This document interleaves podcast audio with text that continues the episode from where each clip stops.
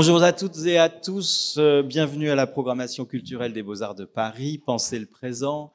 Euh, je profite euh, de l'occasion qui m'est donnée pour rappeler que la semaine prochaine, la conférence qui se tiendra a pour sujet Poltech et la contre-culture. Elle sera tenue par Valérie Dacosta, ici même, donc à 19h jeudi. Qui est cordialement invitée. Je m'appelle Christian Yoshke, je suis professeur d'histoire de l'art dans cette maison et j'ai la chance de participer euh, régulièrement au programme culturel. Et donc je souhaite euh, euh, rappeler ici euh, euh, à quel point le, le programme culturel sous le mandat d'Alain Berland a été euh, couronné de, de succès et, et je tenais encore à, à, rendre hommage au travail qu'Alain a fait pendant toutes ces années ici au Beaux-Arts. Il est là, il est avec nous. Merci beaucoup Alain et merci d'avoir euh, organisé cette, euh, cette rencontre euh, aujourd'hui. Alors Paul Virilio, il y a de nombreux, je vais m'asseoir. Voilà, je me mets un peu loin de la table pour... mais je, je suis près de vous. Certains thèmes sont irrémédiablement et immédiatement associés à la pensée de Paul Virilio. C'est le thème de la vitesse, le thème de la guerre, des machines de vision, de l'accident. Des notions comme l'inertie polaire sont aussi étroitement attachées à, la figure qui a été Paul Virilio, mort en 2018, et qui a eu une influence considérable sur l'architecture depuis sa collaboration avec Claude Parent, euh, jusqu'à évidemment son enseignement à l'école spéciale d'architecture. Euh, lors d'une soirée qui était consacrée au lancement du livre que nous allons, sur lequel nous allons discuter, ce soir, Jean Nouvel avait rappelé à quel point l'enseignement et les livres de Paul Virilio étaient importants pour lui. Euh, on ne compte pas le nombre d'architectes qui, qui, ont été marqués par, euh, à la fois par sa philosophie et par son enseignement. Aujourd'hui, plusieurs projets mettent à nouveau en lumière l'ensemble de son œuvre et nous incitent à nous la réapproprier. Alors je vais euh, énumérer ces projets qui sont, à mon avis, essentiels pour comprendre pourquoi aujourd'hui, en 2024, 2023 pour la sortie du livre, euh, le travail de Paul Virilio est si actuel. L'édification du musée de l'accident sous la direction de Alavardé à La Rochelle, l'acquisition par le centre Pompidou, le musée national d'art moderne, des photographies qu'il a faites sur les bunkers entre 58 et 66. On y reviendra peut-être avec Florian Ebner, le chef du cabinet de photo qui est ici présent. Le, dépôt des archives de Paul Virilio à l'IMEC, l'Institut pour la mémoire de l'édition contemporaine à Caen, en 2017.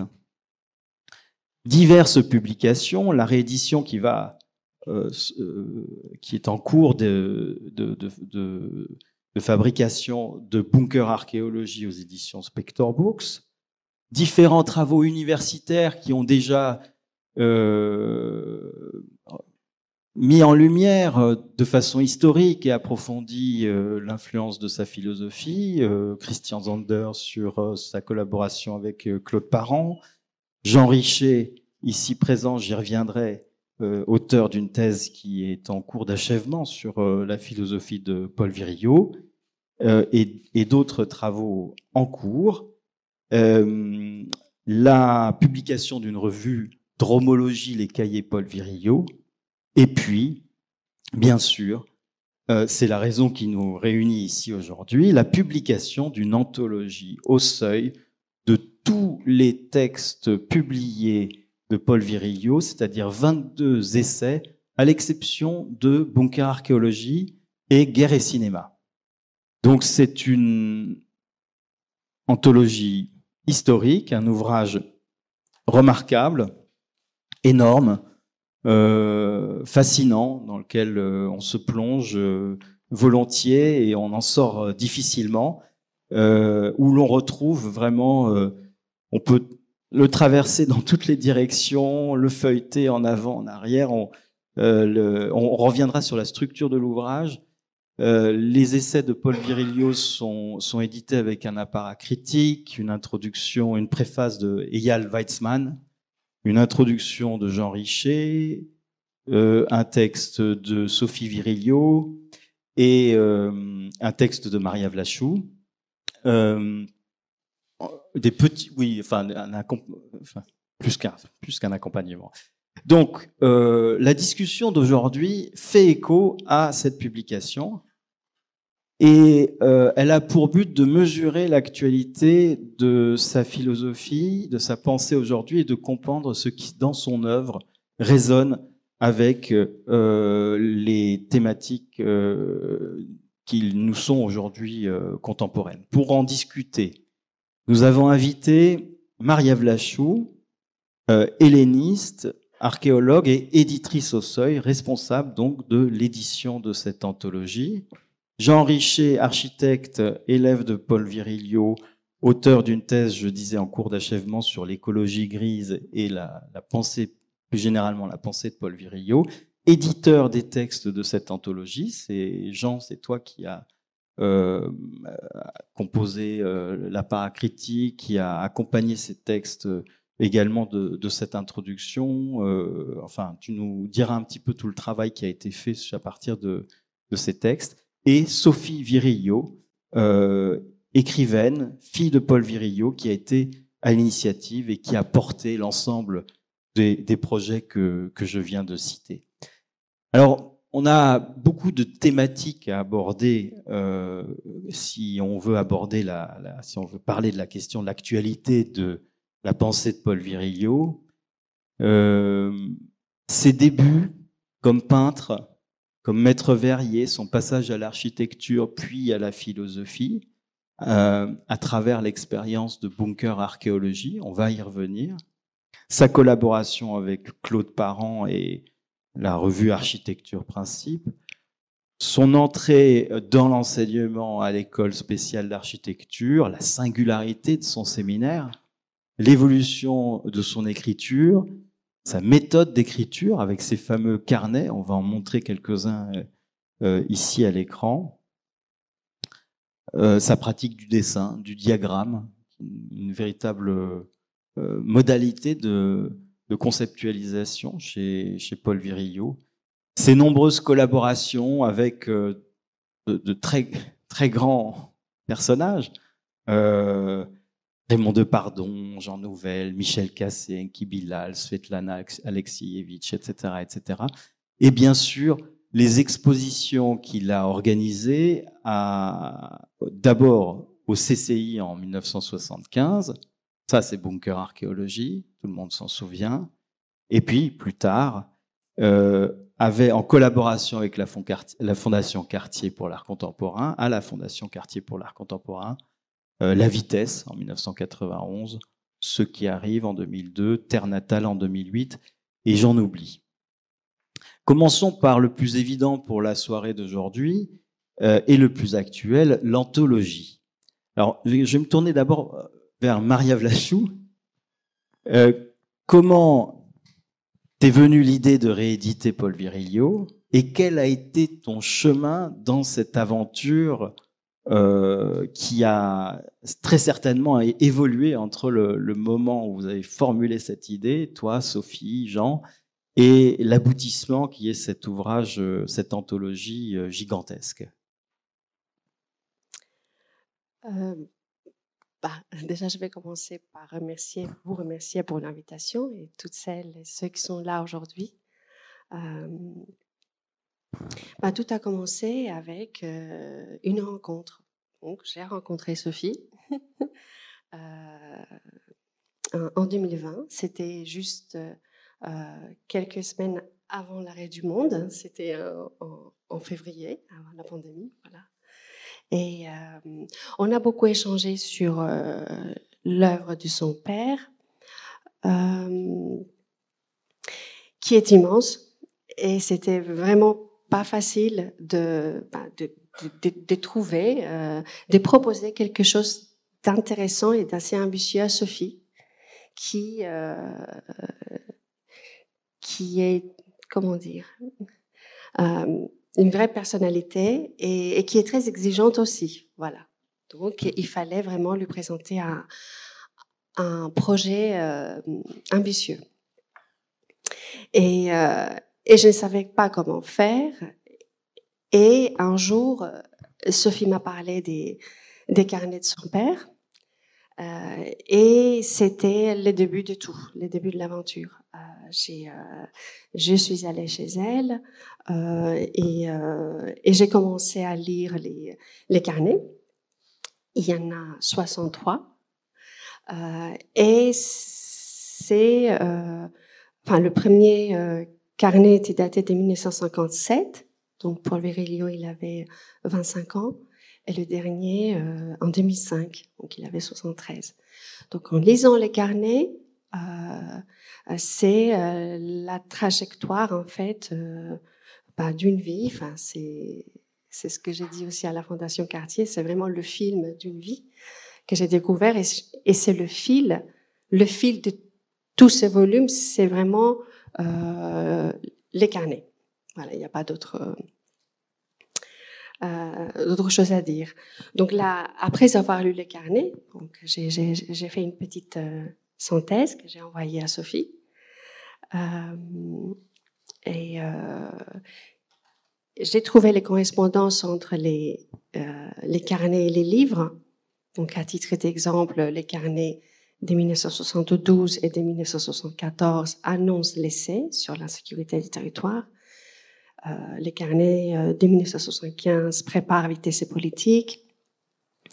Et, euh, et je pourrais, voilà, je pourrais continuer longtemps.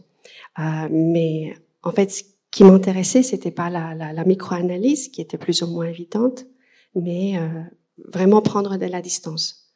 Euh, et donc, à, au retour à Paris, on, euh, voilà, j'ai j'ai mis tout ce que j'avais en tête sur un papier. Euh, je l'ai présenté au président du Seuil, à Hugues Jalon, euh, qui a dit tout de suite oui. Et, et après, euh, j'ai trouvé le courage de l'envoyer à, à, Sophie. Euh, et, euh, et, et, donc, ce qui s'est passé, c'est qu'en suivant les carnets, j'étais en fait bah, capable, c'était presque une évidence de faire une présentation chronothématique poursuivre euh, le fil des carnets. Et cette euh, présentation, elle est finalement assez simple. On, part du sol, on suit les mouvements, l'accélération, l'accident et euh, la disparition. Voilà. Euh, euh, toutes les parties euh, sont intitulées, enfin les, les, titres des parties sont extraits des carnets. Dans les carnets, on a aussi trouvé un récit inédit qui figure aussi dans le volume. Et après, il fallait poser ce projet dans le monde qui est le nôtre. Et c'est ainsi voilà qu'on a commencé à travailler avec Sophie. On a invité Jean dans cette aventure. Euh, pour euh, écrire l'appareil critique, s'occuper de l'introduction. Et, euh, et euh, j'ai demandé à Sophie euh, d'écrire un texte euh, plus intime pour introduire son, son père. Alors on va revenir, Sophie, mmh. sur, sur tes souvenirs, souvenirs de Paul, sur, sur la, la période euh, des débuts. Mais avant de, de te poser ces questions-là, j'aimerais euh, te demander comment as-tu accueilli en, en, héritage cette mission de diffuser l'œuvre de Paul Virilio?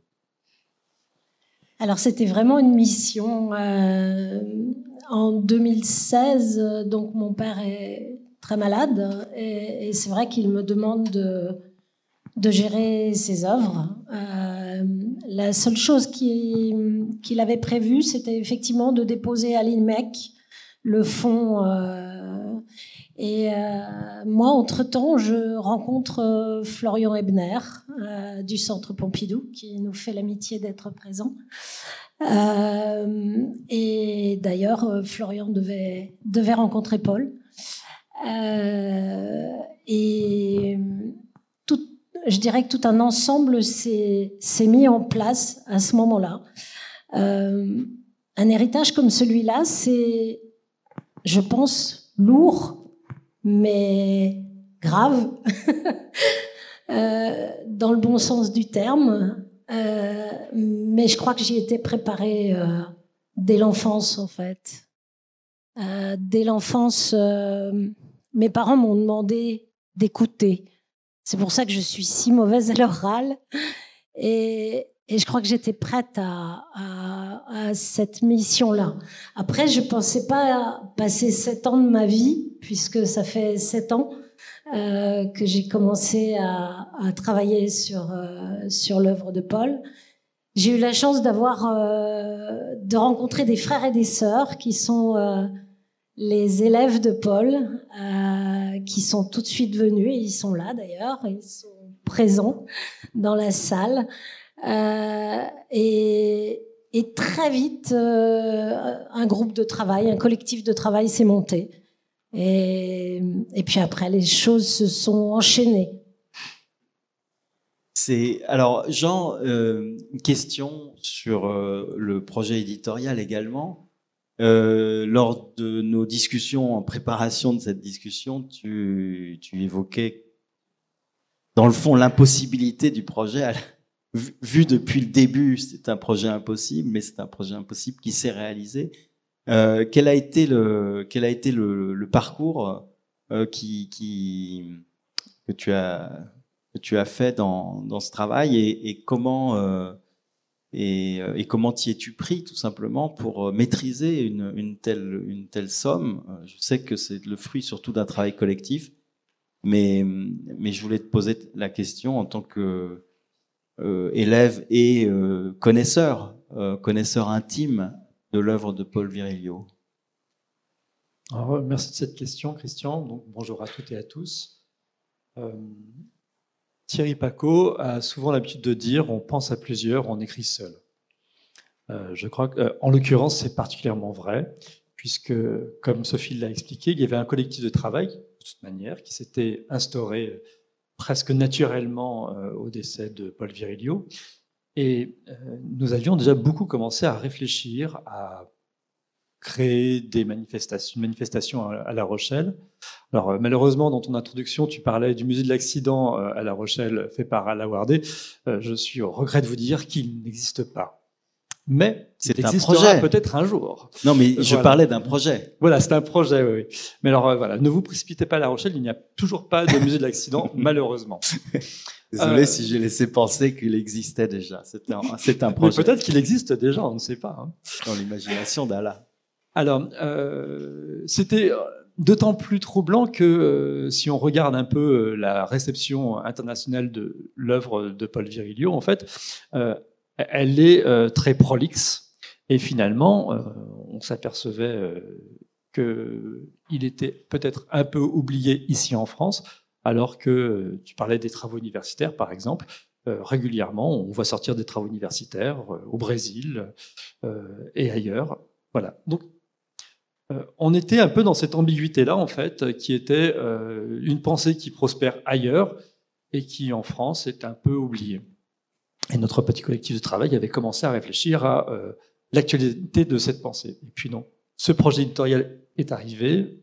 J'ai eu l'immense euh, joie d'être invité à, y participer. Et euh, autre collectif de travail qui s'est mis en place entre nous trois. Et c'est une discussion continue, en fait, sur la manière de faire. Et c'est ça qui est assez formidable, c'est quand en fait on se retrouve avec un projet gigantesque, euh, Maria, tu parles d'un bunker euh, éditorial euh, dans ton avant-propos. moi, je parlerai d'un monument. eh bien, finalement, c'est en tâtonnant qu'on s'est dit qu'il fallait d'abord écrire un appareil critique qui permettrait peut-être à une plus jeune génération, et ça a toujours été un peu l'intention sous-jacente que j'avais, qui était de transmettre euh, cette œuvre qui est connu en fait pour les personnes qui ont, fait leurs études dans les années 80, 90, même 2000, et puis elle s'est un peu oubliée. Donc c'était la manière de transmettre en fait aussi à des personnes qui ne connaîtraient pas forcément l'œuvre, voilà, des clés de lecture. C'est aussi pour ça qu'à la fin, on en a même été conduit à faire une sorte d'appareil de, navigation avec euh, un glossaire, avec des choses très simples pour essayer de se repérer dans cette immense œuvre.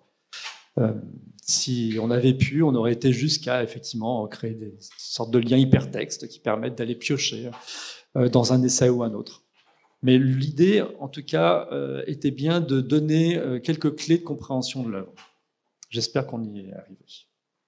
Et avant de, avant de parler un petit peu de, la vie, de l'œuvre et de l'actualité de, Paul Virilio, toujours sur le livre, euh, l'idée de la répartition chronothématique à laquelle tu fais référence, je voudrais rappeler les trois, les quatre, les quatre thématiques. Donc il y a le basculement du sol. Donc on commence par le sol. Évidemment, on pense à la fonction oblique, le basculement du sol. Et ensuite la vitesse, thème essentiel chez, chez Paul Virilio, dont il dit qu'il découvre ou qui commence à y travailler en 1968, mais en, lisant les carnets et en, relisant Bunker Archéologie, on voit que la question de la vitesse, au fond, est, est là euh, dès, les premiers, dès les premières écritures. Ensuite, on a Tout est maintenant, la question de l'actuel, de l'actualité. Et puis, on termine euh, avec euh, une partie intitulée Vivement, voir, voir vivement, autour de, des questions liées à, aux cultures visuelles, aux techniques de vision. Et on a en fait un portrait de Paul Virilio très complet et surtout des différents champs qu'il a réussi euh, euh, à articuler. Jean, à quel point, selon toi, le, le, le glossaire est utile aujourd'hui? Parce que chez Paul Virilio, il y a une écriture qui est tout de même très particulière qui consiste à créer des néologismes à, jouer sur le langage, à associer des mots, à, à, chercher des étymologies. Et, et, et l'ensemble de, de, ces écrits réunit euh, finalement euh, un vocabulaire qui n'est pas évident à un lecteur ou une lectrice qui, qui, ouvrirait un livre de Virilio pour la première fois, mais qui, par ajout, par complément, euh, trouve finalement son sens. Comment vous avez travaillé sur ce glossaire? Alors, effectivement, on a réfléchi à comment rentrer dans une œuvre euh, dont l'écriture euh, peut être euh, difficile d'accès, mais finalement très limpide lorsqu'on on rentre réellement à l'intérieur. Et comme tu le disais, effectivement, Paul Virilio, pour esquisser ses concepts les plus importants, va forger des néologismes. Donc, le plus célèbre, c'est la dromologie, donc l'étude de la vitesse. il y en a une multitude. Euh, qu'il signifie en plus euh, dans ces textes par une typographie spécifique, puisque euh, certains mots sont mis en capital. Donc si vous lisez n'importe lequel de ces essais, il y a des termes en capital, des termes en italique. tout ça forme en fait une sorte de conjugaison, de métaconjugaison qui, qui se superpose à la première. Alors forcément, c'est déroutant. En réalité, ce n'est pas du tout déroutant. C'est comme si euh, vous aviez des balises euh, qui se répètent de livre en livre, et finalement, euh, ce sont des balises qui vous qui pointent dans le texte des concepts qui vont en fait être la ligne, le fil rouge d'une œuvre qui va se développer sur plus de 40 ans. Donc, au final, Paul lui-même nous donnait une grille de lecture de ses essais. Euh, mais euh, il a quand même été euh, admis qu'il fallait donner quelques, quelques définitions donc, de ces néologismes ou ces expressions. On parlait de l'inertie polaire, de l'esthétique de la disparition, ça sont des expressions. Euh, la mince, c'est à la limite un néologisme que Paul Virilio emprunte voilà, à Duchamp. Euh, on a des néologismes euh, qu'il invente lui-même et qui ne seront pas repris par la suite. Alors, euh, je ne sais pas pourquoi tout à l'heure je citais Thierry Paco, mais Thierry Paco, je me souviens, lors d'une de, de, nos premières rencontres à La Rochelle, nous disait J'étais persuadé d'avoir inventé un néologisme, mais en fait, c'est Paul qui l'avait inventé. tout ça pour dire que voilà, c'est aussi riche en fait d'un nouveau langage qu'il faut aussi peut-être apprivoiser et puis faire de lui autre chose. Et euh, s'il y a peut-être un but à cette anthologie, c'est que maintenant, euh, les nouveaux lecteurs s'emparent de ces mots-là et en fassent de nouvelles choses. Sophie, tu as le, clavier euh, à tes côtés. Est-ce que je peux te demander d'appuyer sur la flèche de droite qui nous fera découvrir, non, sur les petites flèches qui sont là, qui nous fera découvrir, ou la flèche du bas sinon, qui nous fera découvrir les carnets de, Paul Virilio euh, carnet où il, euh, s'était habitué à noter quotidiennement des faits d'actualité, à les commenter, à dessiner des diagrammes, à, travailler ses concepts. Euh, ce sont des carnets ici plutôt des années 80. Là, on est en 88, 89. mais les carnets commencent donc, comme l'a rappelé Maria Vlachou, en 1957. Euh, et déjà, déjà en 1957, il s'exerce à euh, inventer des termes comme bunkerologie, casmatologie, euh, blockhouse bunker, etc., etc. Donc ça, on est dans le projet sur les bunkers, on va y revenir dans un instant. Ceux de ma génération qui connaissent Virilio et ses écrits, qui, ses expositions, l'identifient principalement à la question de la vitesse, à son livre sur euh, guerre et cinéma, à, l'accident qui résonne avec les écrits de Ballard et, de, et, le film de Cronenberg. Mais euh, on a un peu oublié les débuts de Paul Virilio. Euh, début de Paul Virilio, marqué d'abord par des ambitions d'un peintre à Paris dans les années 50, d'un maître verrier qui réalise des vitraux pour des grandes figures de, l'art de cette époque, comme Georges Braque par exemple, et qui, euh, au fur et à mesure des années, menant cette enquête sur le mur de l'Atlantique, se découvre à la fois architecte et philosophe. Alors, Sophie, peux-tu nous parler de ce moment qui correspond à ton enfance où Paul et Suzanne, ta mère, dans une vie relativement précaire à Paris, ont accompagné ce passage de l'art à la théorie et à l'architecture, et surtout, peut-on nous parler de cette gigantesque enquête sur les rives de toutes les plages françaises à la découverte des édifices guerriers euh, de, euh, des divisions allemandes, des faits par les ingénieurs allemands alors euh, déjà, oui, il faut imaginer que dès les années 50, en fait, Paul fait des recherches plutôt en peinture. Euh, et il cherche déjà quelque chose de particulier puisqu'il travaille sur les antiformes. Euh, antiformes que personne n'a vu et que j'ai donné à Beaubourg avec le reste du fond de Paul, c'est-à-dire aussi tout ce qui concerne le vitrail et, euh, les bunkers. Euh, donc il travaille sur les antiformes. Donc déjà là, on est dans une réflexion très particulière. Euh, il va. J'ai l'impression que tout se superpose en fait. On peut pas dire qu'il y ait une période puis une autre on est sur des périodes qui se recouvrent. En même temps qu'il travaille sur les antiformes, il va commencer euh, le vitrail. Quand il est à l'atelier de vitrail, il y a le chevalet dans un coin. Quand il a fini, il commence, euh, il continue à peindre. Euh, et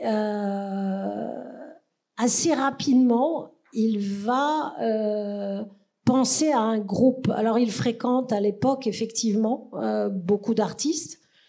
Euh, il travaille avec eux en tant que maître verrier. Là, il travaille sur la transparence. Il a fait un très beau texte euh, sur la transparence au moment du vitrail, donc à son époque vitrail. Il est entouré d'artistes euh, comme Polyakov, il travaille avec Polyakov, il travaille avec Zach, il travaille avec le sculpteur Lipsy euh, et bien d'autres. Et là, il commence à les réunir. Et il pense, il projette déjà, il, il, il passe déjà en architecture. En fait, il fait les bunkers en même temps. On part sur les plages dès 58, c'est le début des reportages bunkers. Euh, et là, il pense déjà en architecte et il a dans ses carnets énormément de, remarques à ce niveau-là. Et il va réunir un groupe, euh, il va trouver le nom. Dans les carnets, on voit les recherches euh, sur le groupe qu'il veut fonder et qu'il va fonder, qui va s'appeler Architecture Principe. Il est avec un peintre, Carade, il est avec Lipsy, et euh, va lui présenter Parent, qui va rentrer euh, dans le groupe. Voilà, Claude Parent. Donc, euh, voilà, je ne sais pas si j'ai répondu. Ah ben absolument, absolument. Et, et peut-être un, un, un, mot quand même sur cette enquête qui a duré si longtemps et une enquête exhaustive hein, sur, sur, sur, les bunkers. Quand on lit Bunker Archéologie, alors le texte est peut-être un peu est court, mais, le, travail qui a été effectué, euh, travail d'historien, travail de, photographe documentaire, est considérable. Euh, co comment s'y est-il pris? Je posais la même question à, Florian euh, dans un instant, Florian Ebner. Euh, Sophie, tu, en tant que tu étais petite fille, tu accompagnais tes parents sur les plages de Normandie, sur les plages de l'ouest de la France, à oui, la recherche alors de tout, ces bases militaires. Tout commence en, en 58, en fait. Euh, Paul, euh, on, on, a, on est en, au, dans le Finistère, tout au bout euh, du Finistère, à la presqu'île de Crozon. Et, euh, Paul a été nager, on a mis toutes les affaires dans un, un bunker, dans un abri sur la plage. Et ça, c'est ma mère qui va me le raconter. Euh, et, euh, et, quand il euh, ressort du bunker, il dit les vacances sont finies. Et, euh, et, et, là, moi, je sais pas encore. J'ai trois ans. Je sais pas encore que du coup, toutes mes vacances ne ressembleront plus du tout à celles des, des enfants de mon âge. Et à partir de là, euh, chaque vacances, qu'elles soient d'été ou d'hiver, on va effectivement partir à la recherche des bunkers. Et Paul aura une très jolie phrase dans les carnets que j'ai retrouvés. Il dit euh, je passe du règne végétal au règne minéral. Et voilà. Je crois que tout est dit. Euh, Florian Ebner, chef du, cabinet photo euh, du centre Pompidou, je me tourne vers toi, Florian. Merci beaucoup d'être là. Euh, pour nous dire peut-être euh, voilà, qu'est-ce qui a conduit le Musée national d'art moderne à acquérir ces, ces, archives de Paul Virilio et quelle est la spécificité de ce fonds? Parce qu'on connaît tous le livre édité, Bunker Archéologie, et on, ne, on, ne, sait pas nécessairement euh, que derrière ce livre, il y a une quantité euh, gigantesque de, photographies. Merci Christian. En fait, pour résumer un peu la genèse de cette grande acquisition, c'était début 2018 que je, en fait, euh, tout d'un coup revu, après vraiment beaucoup d'années, un bunker archéologie exposé dans une très belle exposition en Allemagne, à Siegen. Une très très belle exposition avec les titres Landschaft, die sich erinnert, paysage qui se souvient. Donc euh, sur des paysages et des traces de l'histoire et la mémoire des paysages. Et tout d'un coup, j'étais en fait en face de ces tirages, euh, ou des tirages qu'il a fait réaliser par euh, Picto et Pierre Gassman, d'une très grande clarté, d'une très grande présence et précision, parce que je connaissais que, que le livre. Donc, moi, c'était le moment où je venais d'arriver, en fait, à Beaubourg, euh, et je me souviens du moment où je suis arrivé, en fait, en France, euh, pour mes études. C'était euh, 91 et on avait Banque Archéologie avec la postface qui justement a fait référence euh, à la guerre de Golfe, qu'on a justement un grand sujet parce que Euh, c'était même à Arles où j'ai fait mes études, c'était en fait un sujet important et on lisait bunker archéologie et tout d'un coup, en, fait, c'est revenu et cette très grande présence de ces tirages, de cette clarté. Donc, euh, en fait, en discutant avec mon collègue Frédéric Miguel, grand connaisseur de, de, Claude Parent et de Paul Virilio, on a justement fait cette tentative d'avoir, en fait, d'acquérir le fond, le fond des, disons, des œuvres euh, en termes œuvres plastiques, hein, aussi les croquis, les dessins d'architecture antiforme et bien sûr bunker archéologie. Et euh, cette expérience de voir tout d'un coup, euh, en fait, vraiment les, tirages de cette clarté. D'ailleurs, il faut le rappeler, un bunker archéologie, un mot, donc il utilise archéologie, il, il, a en fait l'intelligence de conceptualiser cette approche et en même temps, le jeune couple Berthe et Hilla Becher commence en fait avec leur, leur travail sans forger cette mot d'archéologie qu'il utilise déjà pour cette architecture utilitaire. Merci beaucoup pour ce témoignage. Elena, est-ce que je peux me tourner vers vous? Parce que je sais que vous avez aussi euh, suivi ce, projet d'acquisition et que vous engagez un travail sur Paul Virilio, un travail d'importance. Euh, les, photographies euh, de, Virilio sont, d'une grande qualité, les tirages sont d'une grande qualité, Florian l'a rappelé, mais, ils sont, de, qualité différente. Il, a travaillé avec des appareils différents, et donc on peut retracer comme ça un peu la chronologie de son, enquête à travers la, qualité variable de ces tirages. Un mot peut-être là-dessus Merci et euh, bonsoir. Euh, donc oui, c'est euh, effectivement il y a une différence entre les tirages. Donc il a au début il a commencé avec son Kodak Brownie Pliant et il y a environ 179 tirages qui se trouvent de fond. Ils sont de tout petit format, 5 cm par 100 cm.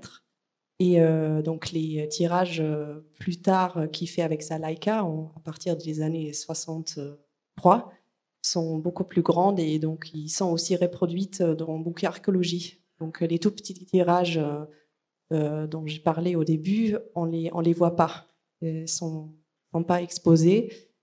Et voilà, mon travail portera surtout sur ces premiers tirages. Merci. Ben, merci pour ce, pour ce témoignage. C'est dire d'abord l'actualité et l'importance de, de, Paul Virilio. Oh, si tu veux.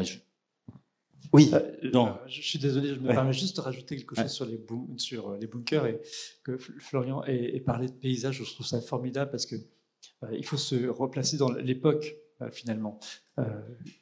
C'est une, des années 50, euh, il y a une détestation totale euh, de ces ouvrages bibliaux de l'Atlantique en France. Euh, c'est la trace de l'envahisseur, il faut, bien se rappeler ça. De ça, et c'est aussi des ouvrages militaires qui sont démilitarisés, puisqu'ils ont été d'abord désarmés par l'armée française, puis pillés par les habitants des côtes françaises, ce qui fait que ce que Paul Virilio photographie, ce ne sont pas des bunkers, en fait, ce sont des coquilles vides. Ce sont euh, ce que il avait prévu de faire un, livre, euh, c'est ce qu'il explique dans Architecture Principe, qui se sera appelé l'architecture cryptique.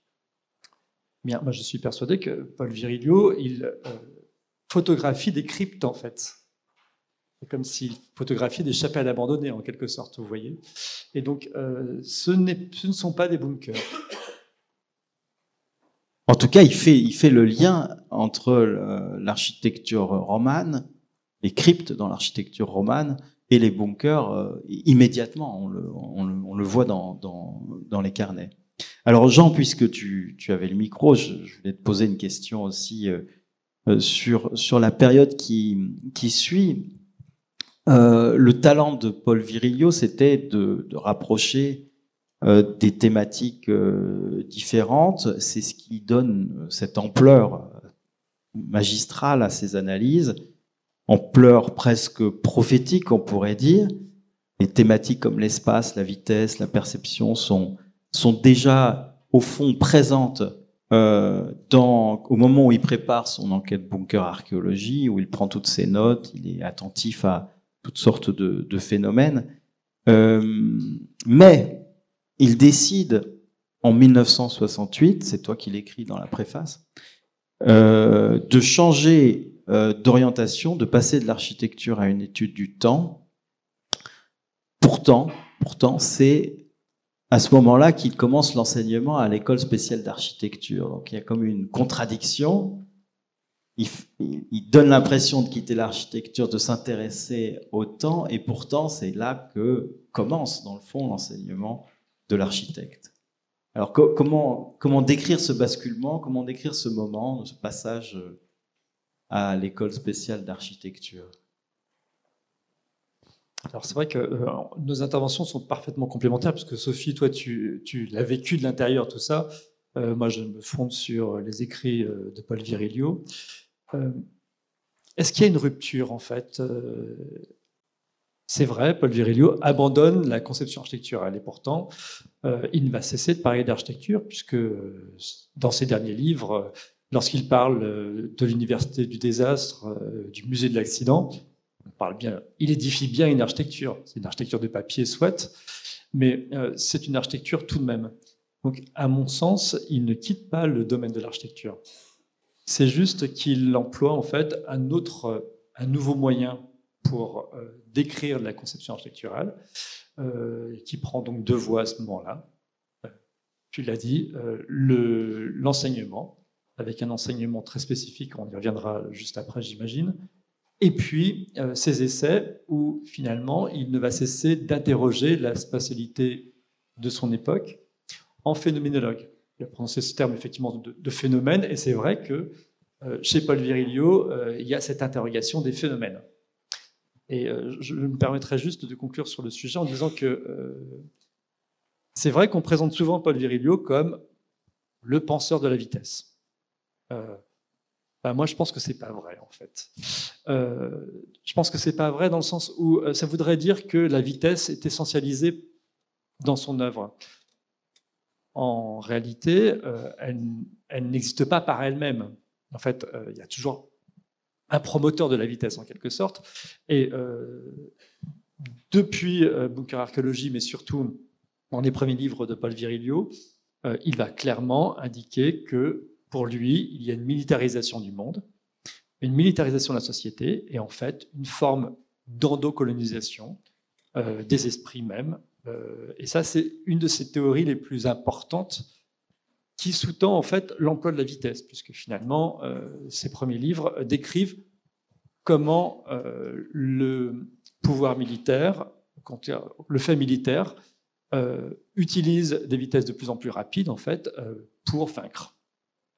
Et quelque part, euh, une des grandes thèses de Paul Virilio, c'est que euh, les citoyens, les individus, euh, ont été vaincus en fait par la vitesse militaire, et que tous les appareils que nous utilisons encore aujourd'hui et plus que jamais peut-être, qui appartiennent au capitalisme de la surveillance, eh bien, sont d'obédience militaire et sont liés à une domination. Maria? Je voulais juste dire que, en fait, pour moi, ces livres sont, sont des constructions théoriques. Ils construisent en permanence. C'est juste le, le, le, matériel qui change. Voilà. Il reste architecte, mais un oui, architecte tout au long. de mots. Oui. Et c'est. Oui, sur ce moment, 1968, euh, l'école spéciale d'architecture, euh, le passage de l'architecture à la, à la, théorie.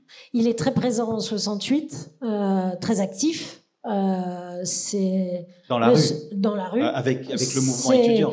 C'est l'imagination prend le pouvoir. C'est euh, et, et, il dit que ce sont vraiment les étudiants qui vont l'appeler à, à, enseigner. Et parce qu'il faut quand même pas oublier que Paul est complètement autodidacte. Donc, il rentre à l'école spéciale d'architecture sans aucun diplôme. Il va plus tard préparer sa, un doctorat d'État, mais euh, il y a un grand bond entre, effectivement, euh, il rentre là sans, diplôme en 68. Et après, au niveau de son... il, change de média en fait. Hein. Tout comme il va prendre la, il va prendre la plume, euh, il va prendre, il va essaimer par le, par la pédagogie. Et là, il y a dans cette salle des gens qui pourront nous en parler. Euh, et euh, tout comme après, il va prendre l'outil exposition, la scénographie et, et se diriger vers les expositions très rapidement en fait. Il faut rappeler peut-être, mais tu vas me corriger si je me trompe, qu'en 1968, Paul, Paul, Paul Virilio n'a pas encore publié d'ouvrage. il a travaillé avec Claude Parent sur la revue Architecture Principe, mais il n'y a pas encore d'ouvrage signé de sa plume, même si il avait déjà quasiment écrit la totalité de bunkers archéologiques, enfin pas la totalité, mais en tout cas des, des esquisses de bunkers archéologiques qui sera publié en 1975.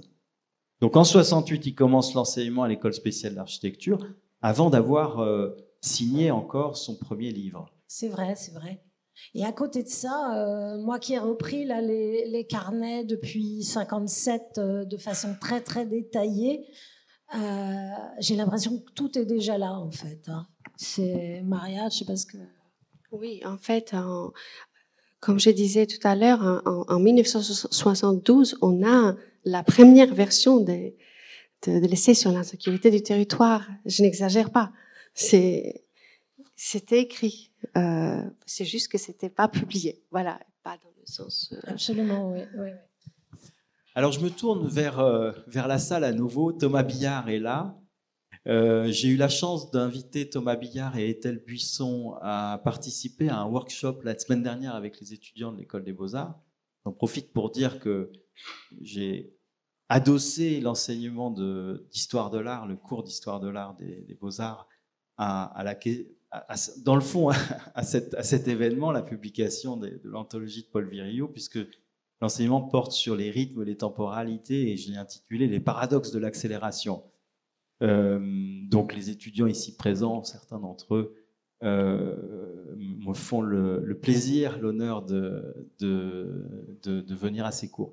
Thomas, euh, je voudrais me tourner vers toi cette fois-ci, je me tourne à nouveau vers la salle, pour peut-être que tu nous racontes l'expérience de l'enseignement de Paul Virilio, parce que ça, c'est quelque chose que je n'ai pas connu. mais qui, je crois, a, marqué euh, profondément euh, tous ses élèves. Bonsoir. Euh, oui, l'enseignement de Paul Virilio à l'école spéciale. Alors moi, je suis arrivé à l'école spéciale en 87 et en 92. voilà, j'ai rencontré Virilio là-bas. pour dire, mais mes parents m'avaient inscrit à l'école spéciale parce que justement, il y avait Virilio. Ouais, il y avait Virilio à l'école spéciale et c'était quelqu'un d'important. Et c'est l'année où, moi, quand je suis arrivé, c'est la seule année où Jean Nouvel a enseigné aussi, enseigné à l'école. Et il était invité, donc, euh, comme euh, professeur, à l'époque, ça s'appelait les professeurs invités, donc c'était en 68 avait enfin, Virilio avait monté ça avec Anatole Kopp euh, à l'école spéciale. Et donc, ils invitaient des, professeurs. Donc, je crois le premier qu'ils ont invité, c'est Yona Friedman en 68 ou 69. Bon, donc Virilio, voilà, l'école spéciale, voilà, il avait un enseignement qui était tout à fait particulier, euh, puisque c'était un enseignement entre guillemets critique, euh, où on faisait, euh, il avait inventé deux outils pédagogiques, qui étaient les images mentales. on travaillait en images mentales pour résister à l'époque au début de l'ordinateur. Donc il y avait ceux qui passaient tout de suite à l'ordinateur et qui faisaient des images formidables, et nous, ils nous obligeait à d'abord penser l'espace, le, le représenter, et ensuite on pouvait le dessiner, le concevoir, enfin, on le concevait euh, mentalement avant. Et ensuite, il a monté euh, parallèle à, cet objet, à cet outil, euh, le triptyque. Donc, on commençait, c'est assez bizarre, on commençait par faire un mauvais projet. Donc, on nous disait, ben voilà, tu vas faire un mauvais projet, mais très sérieusement. Ce que tu veux pas faire, tu vas le faire, mais voilà, vas-y, et puis ensuite, on faisait ce qu'on appelait le bon projet. Donc le bon projet, c'est ah, ce que tu vas faire, ça c'est super. On y allait. Et puis une fois qu'on avait fini ça, on mettait tout à la poubelle et on faisait le projet au-delà, au-delà du bien et du mal. C'est quand même assez particulier. Et donc on remettait tout en cause et on faisait un autre projet qui était critique en disant ce qu'on n'aime pas, ce qu'on veut faire. Et donc c'était ce qu'il appelait la pédagogie de de la valeur. Donc, c'est l'étudiant qui mettait en place ses propres valeurs, le, ce qu'il aimait pas, ce qu'il aimait et ce qu'il pouvait faire ailleurs. Et donc, à l'époque, la, grande invention de Virilio, c'était de dire qu'il fallait faire des auteurs. Comme il y avait des auteurs de, cinéma, euh, donc lui, c'était la politique d'auteur, et donc il fallait faire des auteurs en architecture. Donc voilà, c'était assez passionnant. Alors effectivement, euh, à l'école spéciale, il était un peu isolé parce que euh, parce que ce qu'il faisait était un peu bizarre et en dehors de, de toutes les pédagogies qui étaient qui étaient en place. À l'extérieur, euh, moi j'ai eu la chance de partir tout de suite aux États-Unis après euh, pour des bourses et en fait c'était le plus beau sésame qu'on pouvait avoir, c'était une lettre de Virilio, écrit avec des très gros caractères comme ça, et euh, encore moins de caractères sur une page euh, A4, mais on était reçus dans toutes les grandes universités, c'était formidable. Euh, voilà, donc c'était un type, et moi j'ai eu, alors je sais pas si c'est la chance, mais quand j'étais en 90 dans son atelier, c'était la guerre du Golfe, donc euh, voilà, toutes les questions tout, d'un coup se télescopaient. Et euh, moi, je rejoins ce que ce dit qu'a dit notre ami euh, Jean. Évidemment, il parle de la, c'est la guerre. La guerre amène la vitesse. La vitesse, il parle du territoire et de l'espace. Et ça, c'est un truc aujourd'hui, on n'en parle plus, mais il, nous a indiqué dans tous ses bouquins, et j'invite tout le monde à relire L'horizon négatif, qui est absolument formidable. La crise de l'espace aujourd'hui, qui avec le temps, la notion de temps n'existe plus, c'est complètement euh, dissoute. Euh, voilà. Donc c'était vraiment un architecte. Et euh, il, avait l'habitude de dire que l'architecture, quand on lui demandait ce que c'était, il disait c'était quand on se cogne. Et donc effectivement, c'est les bunkers. Quand on a et c'est exactement l'inverse et le négatif de, de Pérec qui nous avait qui avait écrit Espèce d'espace qui avait été publié par Paul. Et en fait euh, voilà le, le, lui l'architecture c'était l'inverse le négatif. Voilà.